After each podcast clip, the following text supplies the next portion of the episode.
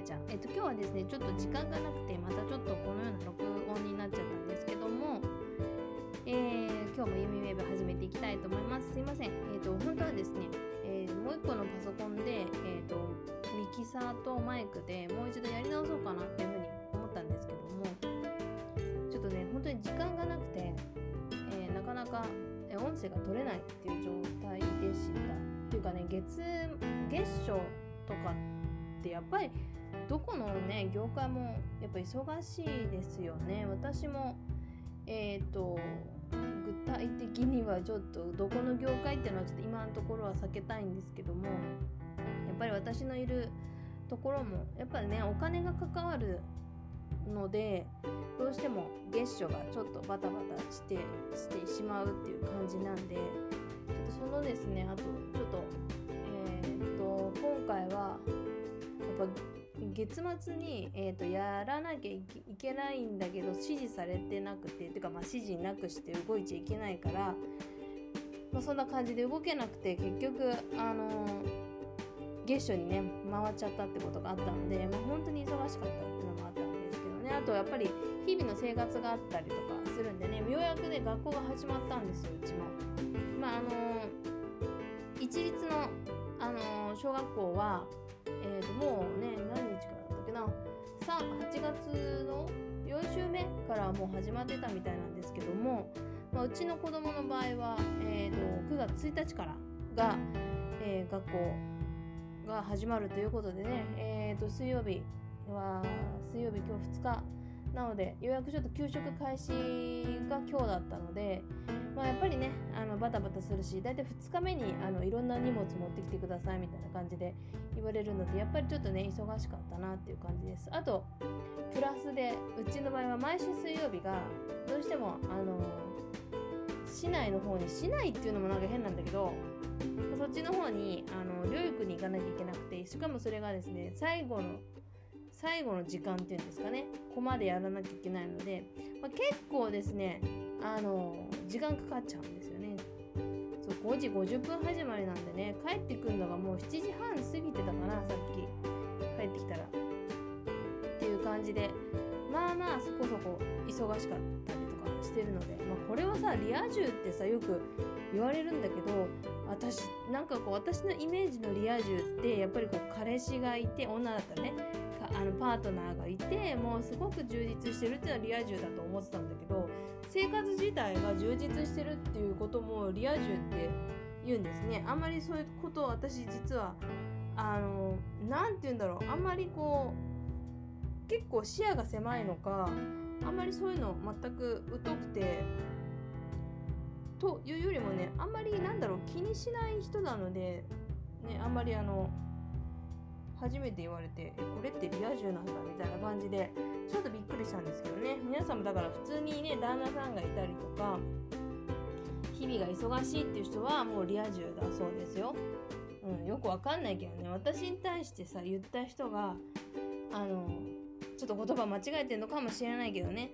ちょっとよくわからないんですけども。はい。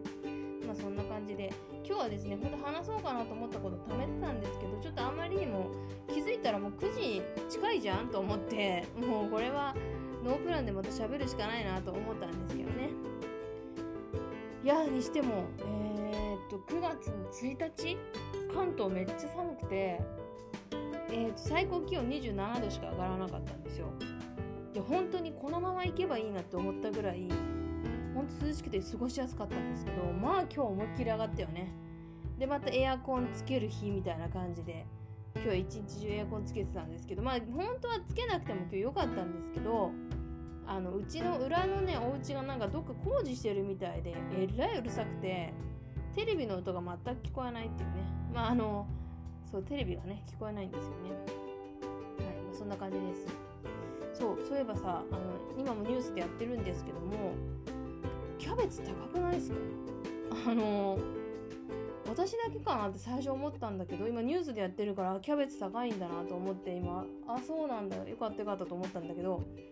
うちの千葉県のちょっと離れた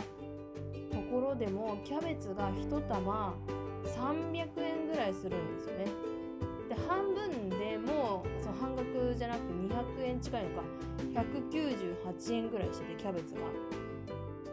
すんごい高えな。なんでだと思ったらどうやら、えーと、この天気で、えー、キャベツが育たないそうですね。キャベツが育ってないんだね。うんなんかさここんとこそうだけどレタスもなんかすごい高くて夏の野菜なんだけど夏に高くてで今ようやくちょっと安くなったかなってこっちの方でねいう感じでやっぱりなんだろう季節があそっか7月とかって確か寒かったもんね関東もね。だそれが影響してるんだねやっぱり。ってことは季節が今回ほらなんだっけ9月も残暑だって言われてるから季節がちょっとあれなのかなこう後退していくのかもしれないですねでまあえっとサンマとかも高いって言われててね今あのよくテレビで出るスーパーアキダイの社長がね言ってますけど1匹298円だったっけ？ぐらいであの今日出てましたけども。でもこれってあのなんか高い高級魚になっちゃったとかって言ってるけどまあもともとねあのこんなこと私言うのもなんなんですけど例えば高くなれば安くなるものもあるからそれをやっぱりあのねあのいただくしかないっていうことなんだろうなと思って。で大体こう世の中ってプラスとマイナスってあるわけですよ。要はシーソーみたいな感じですよね。だこれが高くなれば他が安くなるっていう構図には必ずなっているので私は別にもうあの今食べなきゃ死んでしまうとかいうわけではないのであればまあ別にサンマ食べなくてもいいかなっていうふうに思っちゃってるんですけどね。だキャベツもあのー、本当は取りたいですよ。私あのー、ちょこっとこの前書きましたけどあのー、2ヶ月ぐらいで3キロ痩せたんですよ。食事だけで。ほんと全く運動しなくてね。そう運動しなくて体重だけはストンって落ちたんですよ。でもこれリバウンドしやすいから今はもうあの運動を今はしてるんですけどでもやっぱり野菜をね取ろうとしてるんですよ。でやっぱそうするとキャベツやっぱ食べたいわけですよ。キャベツってすごく、ね、栄養価も高いし生で食べれるからね咀嚼もできるわけじゃないですか。だからすごくダイエットとかあと接触したい人にはものすごくいいいいんですよキャベツって。そう。だから私結構キャベツ毎日とってるんですよ朝ね。あの千切りにして取ってるんですけどやっぱ高くなってるから今取らないっていう状態なんですけどその代わりレタスがちょっと安いのでちょっとレタスを細かくちぎってであと他の野菜と混ぜて食べたりとかあとはもやしとかはありがたいことにまだねこう価格が安定まあ安定っつってもね100円近いのはちょっとおかしいけど私が買ってるものが100円近いのがあれなんだけど初9円とかで買えたのがもう今は普通にね2桁台にいっちゃってるので残念なんですけどまあもやしとかと一緒にレタスをこうね混ぜて食べるとか、まあ、もやし生じゃないですよ。一回あの茹でたりとかあとレンチンしたりとかねしてあのー、してたんで、まあね、それをねあえたりとかして、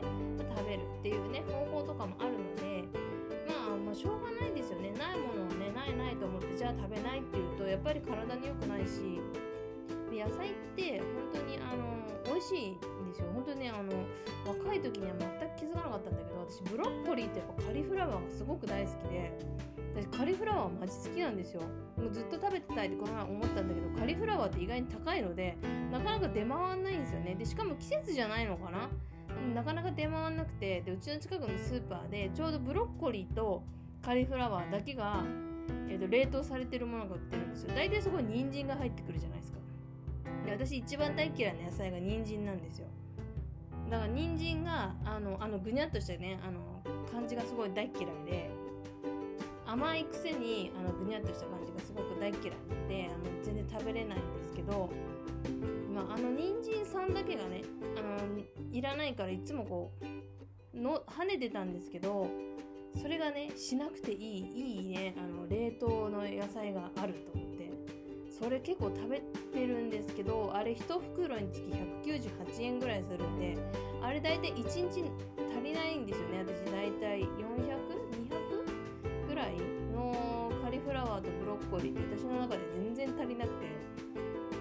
もう毎食食べたいぐらいなの食べてるんですよね。飽きないのかなっていう感じなんですけどね。私もちょっとよくわかんないけどとにかく食べてる感じですね。まあでもとにかくなんかこうご飯の代わりに食べてたいっていう感じで結構あの食べてるんですけどあのよく皆さんレコーディングダイエットってあのやった方がいいんですけど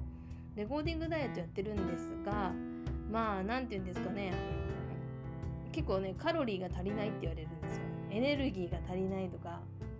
言われるんですけどでもね私はねあんまりご飯食べたくないんだよねっていうタイプなんですよ私。あんまりそう皆さんねあのそう昨日ねあのトレーニングジムっていうかあのサーキットトレーニングのジムに行ってびっくりされたんだけど私そういえばあんまり炭水化物食べてないやって思って炭水化物食べてないんですよねって言ったんですよ。であのパンを私1週間に1回食べるか食べないかになっちゃったんですよ前は結構1週間にもう毎日取らなきゃみたいな感じで駆り立てられてたんですけどあの一切食べなくなっちゃって今は。でももともとパンは好きなんですよ。私フランスパンがすごい大好きなんですよ。あんまりあの甘いものとかしょっぱすぎるものとかあんまりもともと好まないんですけどまああのフランスパンでさえも今食べなくなっちゃってでも本当にあのどうしても食べたいなっていう時だけ米粉パンを買ってたりとか自分で作ったりとかしてあの食べてるんだけどいや本当によく考えたらこの1週間私パン食べてないなと思って2週間以上取ってないんじゃないかなっていうぐらい取ってないですね。もしお腹が空いたりとかそのどうしても炭水化物取らなきゃいけないなって時はもう玄米にしちゃってるしあと白米でも一応、えーと、グラムを測ってるんでやりすぎだね私ね。なんかねあのこう言い出したら止まらなくなるっていうか自分がやってること言い出したらどんどんなんか出てきちゃってあ私気づいたらこんなにやってるんだなみたいな感じで本当に習慣化するとね非常にあのいいですね。